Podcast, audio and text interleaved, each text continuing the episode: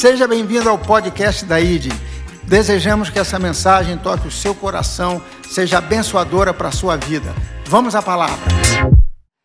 E eu tive pensando muito no que falar, né? Porque acaba que é um dia festivo.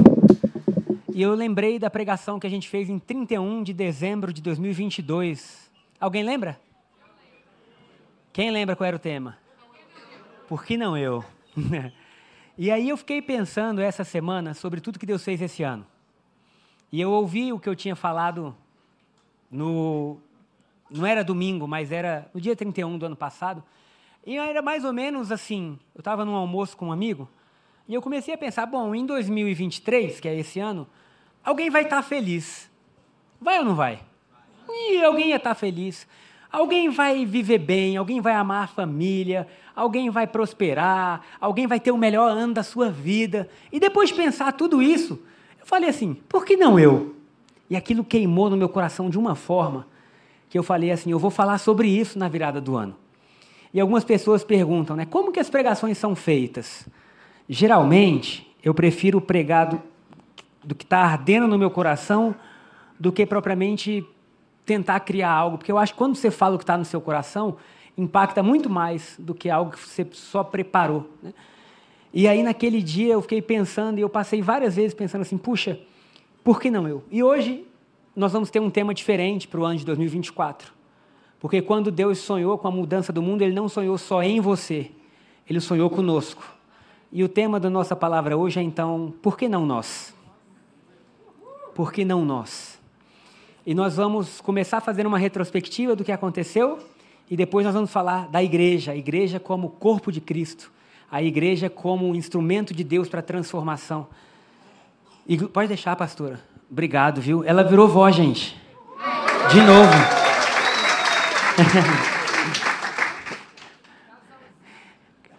Cada dia mais jovem. Estava conversando com o pastor Saulo, pastora. O pastor Saulo é o marido dela, né? E lembrando que há um tempo atrás ele estava conversando comigo, preocupado com algumas coisas. E aí acabou o ano, falei: Olha tudo que Deus fez na sua vida, pastor. E a gente ficou ali abraçado. Na hora que o Eliseu mandou abraçar alguém no louvor, lembrando tudo que Deus fez de bom. Então, o tema da nossa pregação hoje é: Por que não nós? E o primeiro tópico, se a gente pode falar assim, é uma data, 31 de dezembro de 2022, com a ideia que nós tínhamos há um ano atrás do que nós viveríamos. E eu quero começar passando uma, uma, um exercício para a gente fazer. E quem não fizer vai estar tá em pecado, hein? Não vire o ano em pecado. O que, que você precisa fazer? Quando você sair daqui, eu quero que você separe um tempo do seu dia para você elencar os 12 grandes milagres que Deus fez na sua vida esse ano. É simples assim. Pega um caderno ou pega as notas do seu celular e pensa as 12 grandes vitórias que Deus deu para você esse ano. Por quê? Porque Jó falou assim: Eu quero trazer à memória aquilo que me dá esperança. E muitas vezes a gente termina o ano sem olhar para trás e sem ter motivo para agradecer. Mas quando a gente para intencionalmente e pensa assim: quais foram as vitórias que eu tive? Você começa a ver coisas que aconteceram que você nem imaginava e você vê Deus agindo. E uma das minhas foi assim: preguei em inglês. E aí, gente, porque você pode pensar assim: ah, isso não é muita coisa. Para mim é. Porque eu não sou uma pessoa que fala inglês fluentemente. A Shaila fala assim: nada como ter uma esposa que te apoia. Obrigado, Shaila. Fala assim: para você eu falo, né, meu amor? Isso é o que importa. E eu lembro que eu estava lá nos Estados Unidos, eu fui pregar em, em uma igreja lá, e o pastor de lá falou assim: olha, você vai pregar em inglês. Eu falei: não faz isso comigo, não. Deixa eu pregar em português, você traduz a ele. Não, a igreja é minha e eu que decido. Aí eu falei: Jesus amado, como é que. E aquele frio na barriga. E aí, na hora, sabe, gente? Sabe quando você termina um desafio que depois você sempre pensa assim: por que, que eu me meti nisso? E eu lembro de dormir, né, pensando. E aí, acaba o ano, eu olhei para trás e falei: obrigado, Deus. Por quê? Porque na minha adolescência, a Anne Slane, que veio no culto das nove, ela era minha professora particular de inglês. E aí, quando ela ia lá em casa, ela me ensinava a Bíblia e pérolas de sabedoria do Mike Murdock. Alguém já ouviu falar do Mike Murdock? Levanta a mão aí, quem já ouviu. E aí ela, mas por que você quer aprender isso? Eu falei, não sei, eu acho que um dia eu vou pregar em inglês. E aí eu estava vendo, e nesse ano, foi o ano que eu fiz isso a primeira vez. Quando eu preguei a primeira vez, falei, pronto, tá bom, venci. Mas eu escrevendo falei, talvez Deus queira fazer outras, né? Quem sabe? Mas o bom de você olhar para trás é que você vai ver que Deus te deu vitória. Talvez você tenha olhado sua família e falado assim: Deus guardou minha família. Deus abençoou minha casa, Deus me deu saúde. Né? Eu falei que no culto das nove, um dos motivos de gratidão, a gente tem um grupo de WhatsApp, uma comunidade, e eu coloquei, se eu não me engano, há duas semanas atrás, escreva os motivos de gratidão da semana cinco. Gente, é treino para você aprender a agradecer a Deus. Porque senão a gente reclama de coisas que não tem nem por que reclamar. E o quinto motivo, se eu não me engano, era assim, a vida do João. E minha esposa chegou em casa e falou assim: Que gratidão é essa, a vida do João? Eu acho interessante que as mulheres querem mandar até na nossa gratidão. E aí ela assim, mas quem é? E aí eu falei, Mo, é o João. Qual era o motivo de gratidão pela vida do João? Numa segunda-feira, a gente foi fazer uma, um futebol de final de ano na casa dele. Tá ali o André que foi jogar, algumas pessoas da igreja foram. E a gente jogou futebol e acabou, ele estava pálido, né? Eu até brinquei, João, tá tudo bem perder para o time do seu irmão, porque o time do irmão dele ganhou todas. Mas não, ele não estava pálido de cansado, ele estava tendo um infarto. E naquela noite, a esposa dele mandou mensagem de madrugada, dizendo assim: ora pelo João. Ele infartou. E a gente não sabia, porque ele teve uma dor muito forte. E aí no dia seguinte eu fui no hospital, ele estava na UTI, estava consciente, e ele dizia assim: Pastor, Deus poupou minha vida, porque doeu. Porque se não dói, como é que eu ia saber? Então o coração doeu, doeu, doeu. Ele correu para o médico, o médico achou que não era um infarto, porque a dor geralmente não era compatível, enfim, com, e aí ele falou assim: Deus poupou minha vida. Mas agora vem a coisa mais especial que ele falou aquele dia, que talvez ele nem saiba que para mim foi o mais especial. Ele falou assim: Mas se eu tivesse ido, eu tinha ido no momento mais especial da minha história. Eu tinha ido amando minha esposa, amando meus filhos, amando a Deus. Eu falei, cara, isso é muito bom. E aí, no motivo de gratidão, eu lembrei, falei, Deus, obrigado. Sabe, queridos, quando a gente celebra o milagre do nosso amigo ou da nossa família como, como corpo, nunca falta alegria para a gente. Coloca como plano para o ano de 2024 celebrar os milagres que acontecem ao redor de mim. E aí eu estava aquela semana dizendo, Deus, obrigado pela saúde, mas não era nem a minha própria saúde, era a saúde dos milagres que estão acontecendo. Então, queridos, a gente não tem ideia do que vai acontecer no nosso ano. Mas se o Espírito Santo estiver conosco, ele é consolo bem presente no tempo da angústia. Ele é quem nos põe de pé. Como domingo passado teve uma pessoa que estava, pastor, ora por mim, perdi meu marido. E aí você vai orar e você vai dizer: Deus é poderoso para poupar ou Deus é poderoso para consolar, não importa a situação, Deus é poderoso. Então, quando você estiver olhando para trás no ano de 2023, celebra Deus e traz a memória que te dá esperança. E eu tive, queridos, tenho a alegria de compartilhar, porque vocês fazem parte disso tudo, o melhor ano da minha vida. O ano que eu tive mais feliz, o ano que eu tive mais completo, o ano que eu pude viver Deus, que eu pude crescer, que eu pude compartilhar. Foi um ano muito maravilhoso.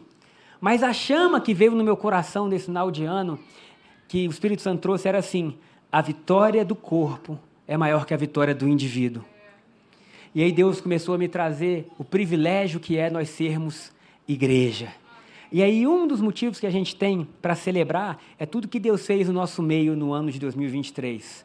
No ano de 2023, a gente pôde abençoar tantas pessoas, ajudar tantas vidas. E a equipe de comunicação preparou um vídeo para a gente, trazendo alguns momentos que impactaram o nosso ano. E aí eu quero pedir permissão para vocês para a gente apresentar durante quatro minutos. Pode ser? Tá tudo certo, Gustavo? Peraí, peraí, era o quê? Posso ir? Ah, o celular travou do som. Gente, é nessa igreja legal. O o Adriano está cuidando do som, ele está com a neném dormindo no colo. E aí ele falou assim: peraí, peraí. E lá vai ele, ó, resolvi. Vamos aplaudir, aplaudir nossos voluntários? O povo para ter filho. Se vocês saírem aqui ao lado, tem outra sala sendo construída. Aí tinha o pessoal do Kids, que bom tá construindo. Gente, não estou brincando, passaram quatro crianças com um bebê de colo na hora, assim, eu falei, já ficou pequeno de novo.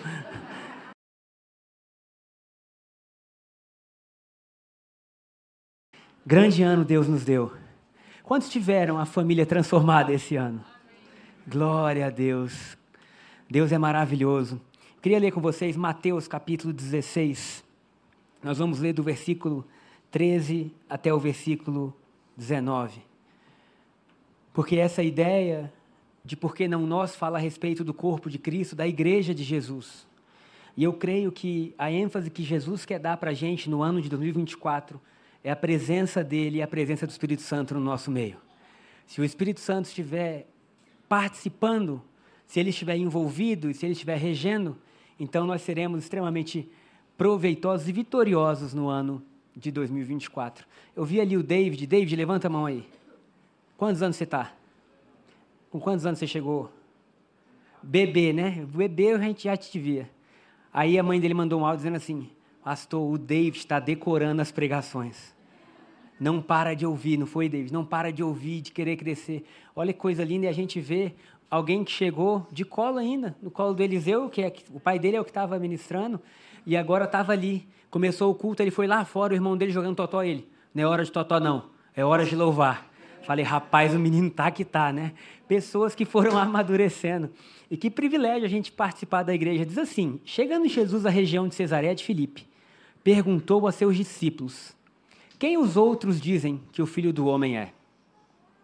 Eles responderam: Alguns dizem que é João Batista, outros Elias, e, e ainda outros o profeta Jeremias, ou alguns profetas. E vocês? Olha, gente, isso é muito importante, porque a primeira pergunta que Jesus fez foi assim: quem os outros dizem que eu sou? E há uma percepção coletiva de quem é Jesus. Se você for ao lugar que você pratica seu esporte, a um clube, a um seu trabalho, e perguntar assim: quem é Jesus? As pessoas vão poder dar um relatório. Olha, Jesus eu ouvi, que era o filho de Maria, alguma coisa que, enfim, mas essa não é a resposta que Jesus quer. A resposta que Jesus quer é assim: quem eu sou para vocês. E vocês, perguntou ele, quem vocês dizem que eu sou? Aleluia. Versículo 16, Simão diz assim: Tu és o Cristo, o Filho do Deus vivo. Respondeu Jesus: Feliz é você. Para um pouco aí. Feliz é quem? Quem reconhece que Jesus é o Cristo. Feliz é aquele que tem a revelação de que Jesus é a solução de tudo. Feliz é a pessoa que consegue ver além de um profeta ou de uma pessoa importante. Não, Jesus é o Cristo. E ele fala assim: porque você disse isso? Porque lhe foi revelado isso? Perdão, porque isso não lhe foi revelado por carne ou sangue, mas por meu Pai que está nos céus. Verso 18, Jesus diz assim para Pedro: e eu lhe digo que você é Pedro, e sobre esta pedra eu edificarei a minha igreja, e as portas do Hades não poderão vencê-la. Jesus estava dizendo, Pedro, nessa revelação eu vou construir a minha igreja, e nenhuma porta contrária vai poder vencer a igreja. Nenhuma porta de desânimo, nenhuma porta de vício, de imoralidade, nada pode parar o que Jesus começou.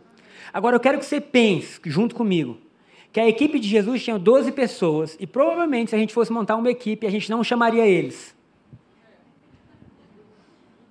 Lá tem o que vai te trair, lá tem o que duvida, lá tem o impetuoso. Parecia que eles tinham tudo, mas assim, em termos de qualidade, não era alguém que a gente chamaria, talvez a gente fosse atrás de outras pessoas.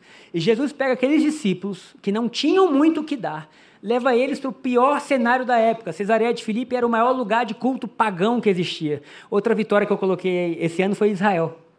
Que viagem maravilhosa. Foi realmente um, uma plenitude, gente. Foram 45 pessoas, não teve um problema. É milagre. É sério, gente. Porque quando você vai, você fala assim, 45 pessoas de famílias diferentes, de hábito diferente, 11 dias junto, isso vai ser trabalhoso.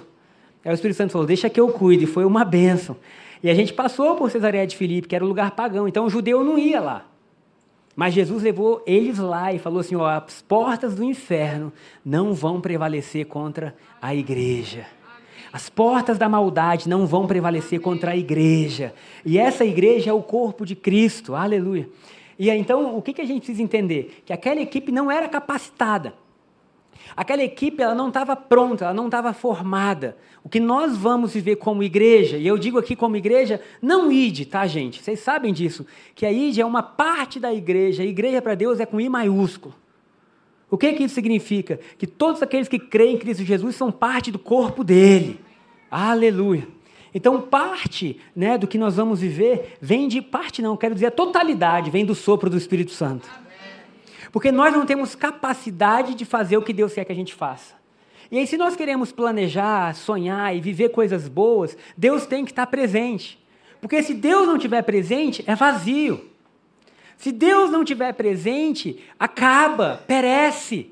Paulo falou assim em Romanos capítulo 12, versículo 1 e 2, ele fala sobre mudança de mente, no 2 ele fala, não vos conformeis com este século, com este mundo, com o padrão deste mundo, mas transformai-vos, pelo quê? Pela renovação da vossa mente. Então Deus manda a gente estar tá aqui, mas não ser daqui. Deus manda a gente viver aqui, mas não ser daqui. Então nós precisamos de princípios espirituais que norteiam a nossa vida.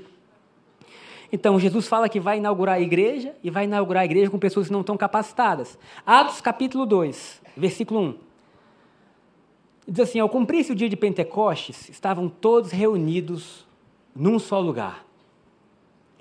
De repente, veio do céu um som, como de um vento muito forte, e encheu toda a casa na qual eles estavam assentados. Pode dizer amém? amém.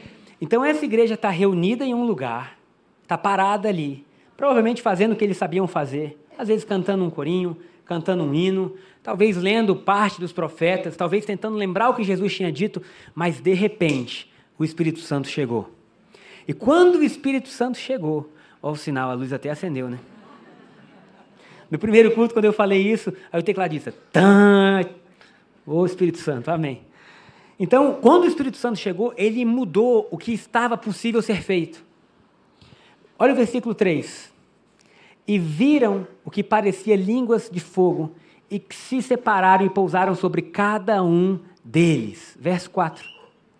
Todos ficaram cheios do Espírito Santo e começaram a falar noutras línguas, conforme o Espírito os capacitava. Meu querido, eu quero profetizar sobre a sua vida que o ano de 2024 é de capacitação do Espírito Santo que nós não vamos ficar presos ao que nós podemos fazer, mas que Deus vai nos levar além.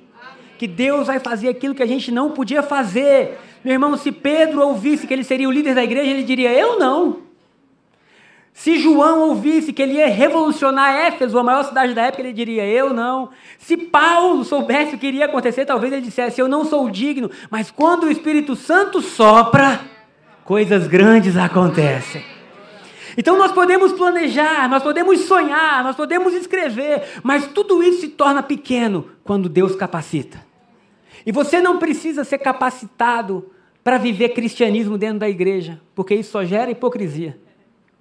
Vou repetir. Cristianismo só dentro dessas quatro paredes só gera hipocrisia.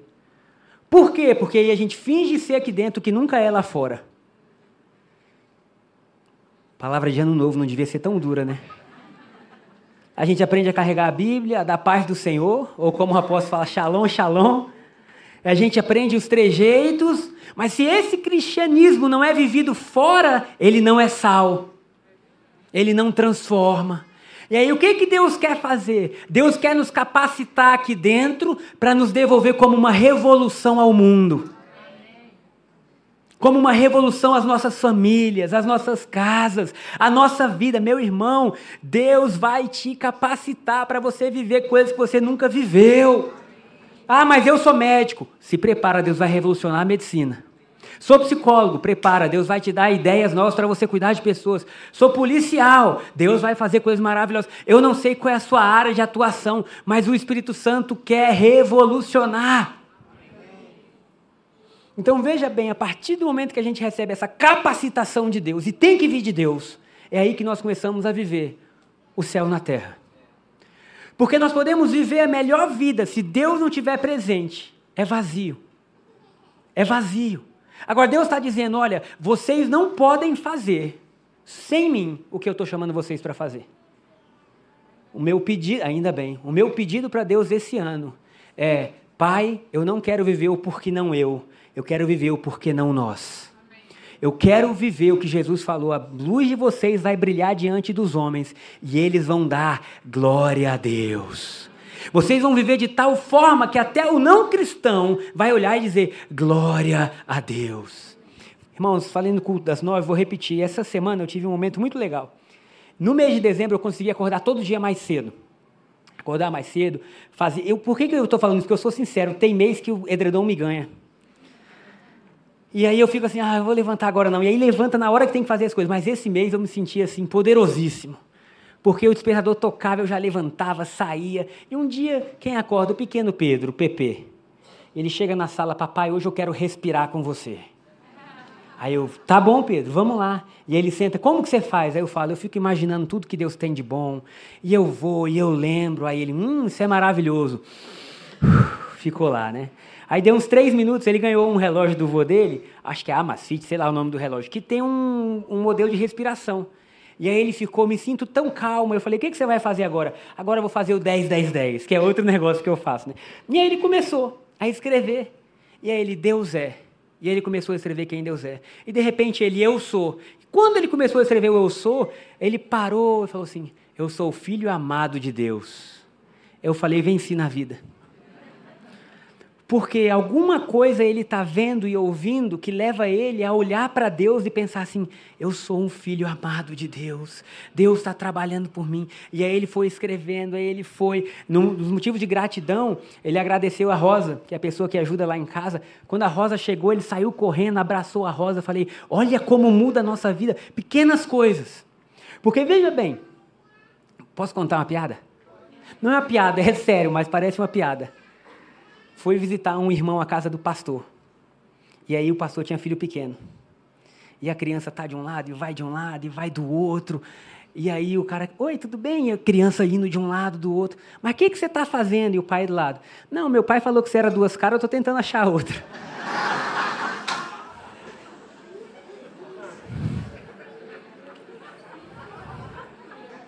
Falei, gente, criança não mente. Porque se você falar, ah, fulano está vindo aí, mas eu sei que é duas caras, o menino ficou procurando. Irmãos, tem que existir um povo cristão que volta a ser exemplo para o mundo. Tem que existir um povo cristão que volta a viver Jesus.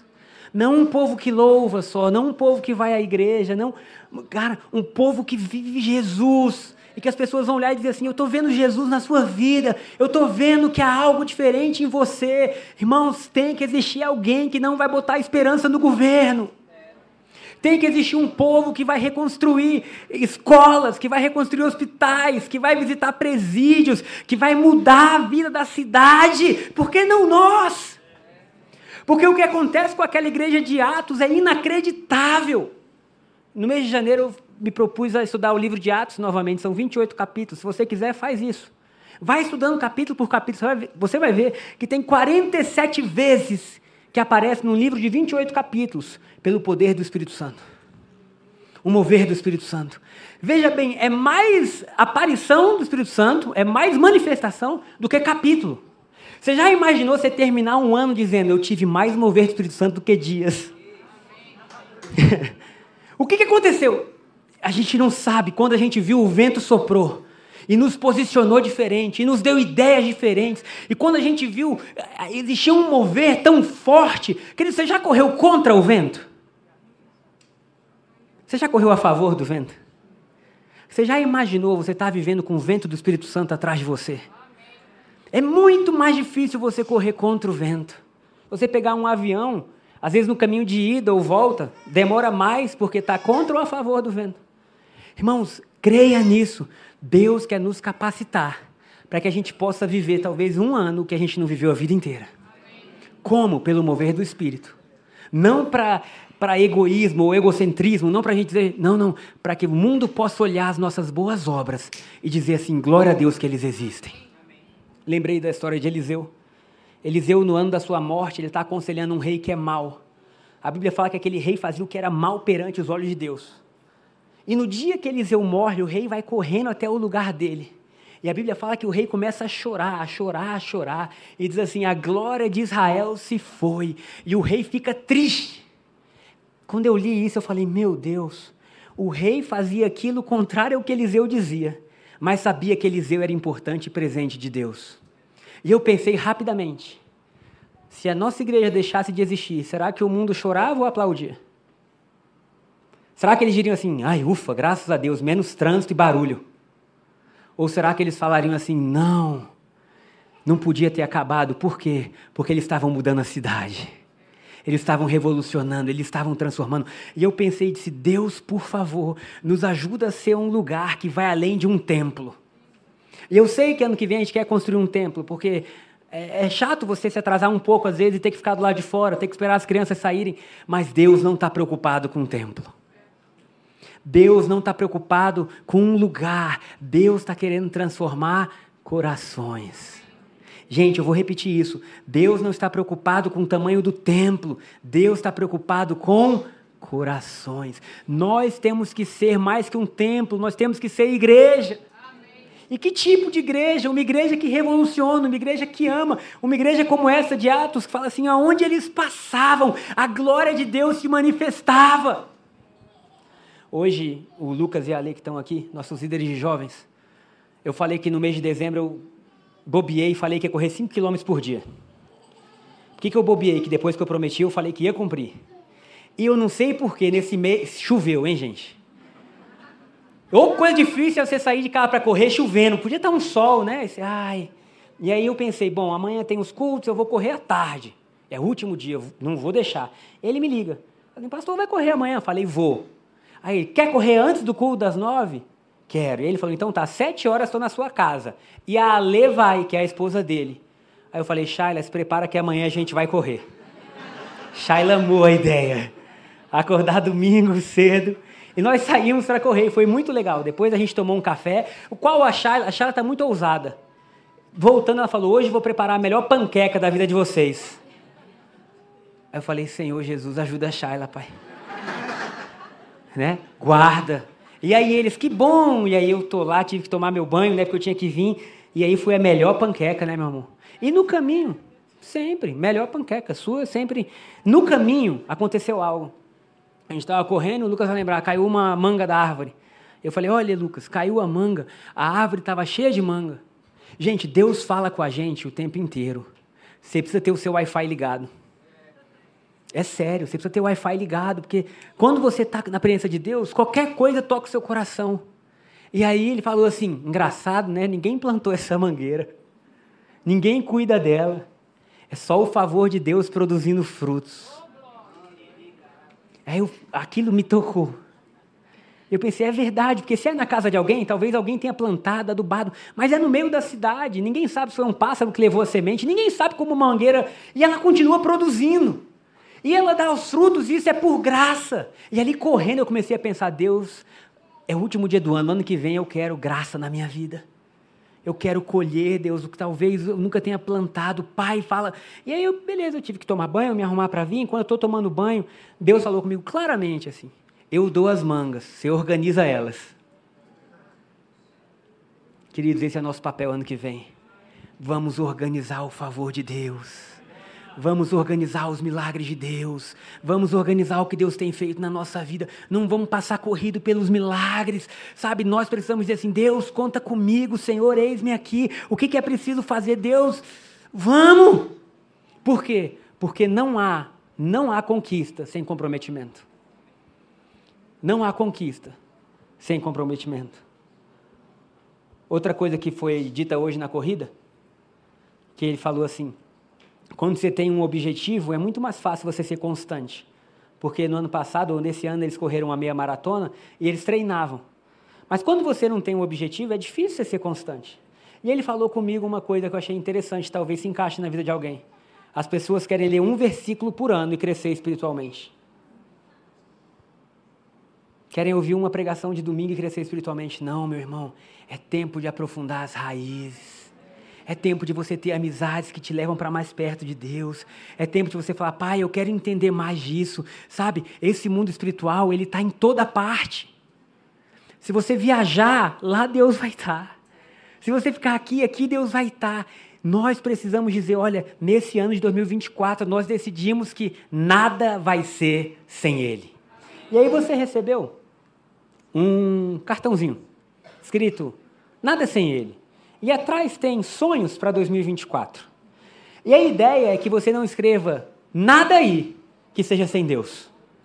que todos os seus objetivos que você colocar aí atrás, quando você estiver fazendo sua lista de gratidão dos dois motivos e seus sonhos, você pense assim: Deus, você está comigo nisso? Se você não recebeu, né, é, não vai dar para entregar, não. Se você não recebeu, você passa ali no final, na equipe de apoio, que lá a gente tem, que aí você pode pegar. E o que, que você pode fazer? Isso aqui é bom que você guarda. Guarde em um lugar que você vê, e quando chegar no final de 2024, você vai olhar. E você vai ver o crescimento que Deus te deu. Mas eu fiquei pensando nisso, nada sem Ele. Porque tudo sem Ele é inútil. Tem uma frase do C.S. Lewis que ele fala assim: aquilo que não é eterno é eternamente inútil. E aí nós podemos pensar e dizer assim: Deus, o Senhor me trouxe até esse lugar da minha vida. Eu não quero mais nada que não tenha algo da eternidade nisso. Algo que não tenha o sopro do Espírito Santo nisso. Quando você for sonhar, e você precisa sonhar, amém?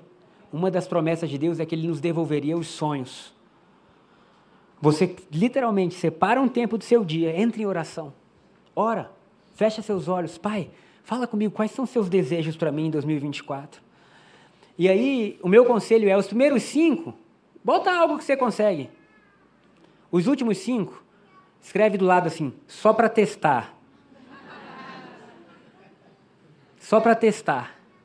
Por quê? Porque tem que ter um lugar na sua vida que deve ser preenchido pelo sobrenatural. Tem que existir uma, um espaço para Deus agir. Porque se você colocar alvos para 2024, acordar mais cedo, tá. Ah, comer melhor. Você consegue. Se você se disciplinar, você consegue. Mas sonha com algo que você fala assim: Deus, se você não vier, não pode ser feito. Deus, se você não vier, não pode ser feito. Existe uma frase do Moody, que era um dos grandes evangelistas do século XIX, que dizia assim: sonhe tão alto que o seu sonho te coloque de joelhos em oração.